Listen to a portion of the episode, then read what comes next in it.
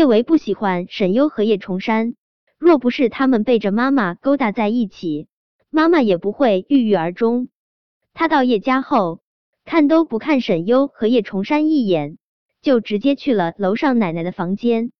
奶奶现在已经是出气多进气少，她那苍老的眸中混沌一片，见到叶维，如同回光返照一般，她的眸中又燃起了熊熊的光亮。小维，你是我的小维吗？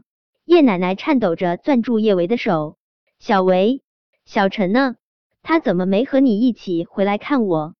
叶维眼眶泛酸，奶奶病得，都已经忘记了小陈变成植物人的事了。叶维用力别过脸，不让奶奶看到他眼中的泪光。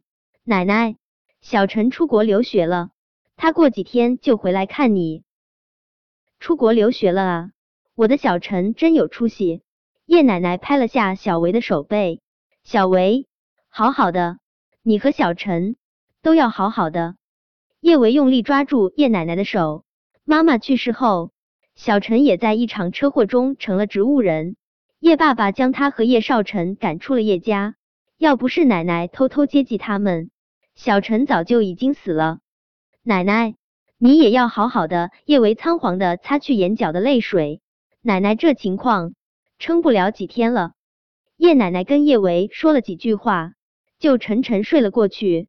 叶维下楼，沈优笑的一脸慈爱的迎上来：“小维，上次的事情，谢谢你啊，要不是你，我一定撑不到救护车赶过来。”小维，你还没吃晚饭吧？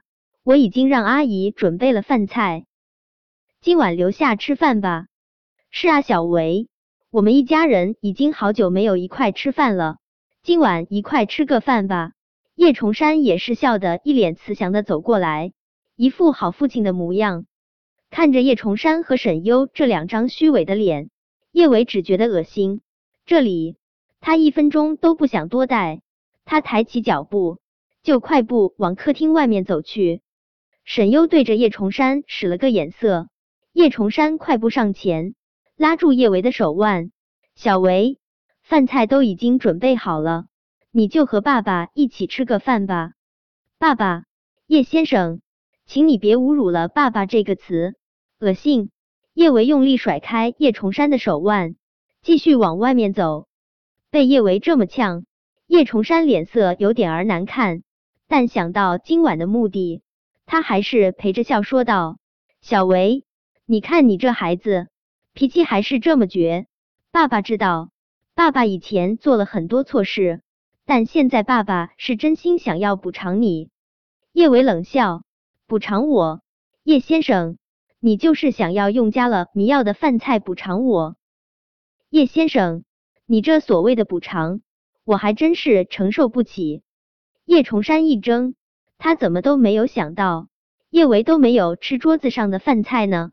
就已经识破了饭菜里面加了迷药的事，是哪一个环节出了漏洞，被他给发现了？叶先生，这么好的饭菜，你还是留着自己吃吧，我没空陪你玩三十六计。说完这话，叶维重重将客厅的大门摔死，就往别墅外面走去。夜风微凉，更凉的还是叶维的心。当年叶崇山会娶他的母亲。只是为了得到他母亲手上的财富，他早就已经和沈优勾搭在了一起。可笑母亲为了他跟家族断绝关系，他毫不保留的拿出手中所有的钱帮他功成名就，可到头来落得的却是小三带着两个孩子上门，她被丈夫扫地出门，眼泪差点儿从眼眶滚落。叶伟努力昂起脸，不让眼泪落下来。叶崇山这种人不配让他流泪。叶伟使劲吸了下鼻子，他刚要推开别墅大门，只觉得后颈重重一疼，他的世界天昏地暗。失去意识的前一刻，叶维听到了叶崇山的声音：“快送他去赵总那里，那一千万可不能出任何意外。”由于平台限制，本章内容有删减。微信关注万月斋公众号。回复“宝贝叫爹地”即可查看小说全部完整章节内容。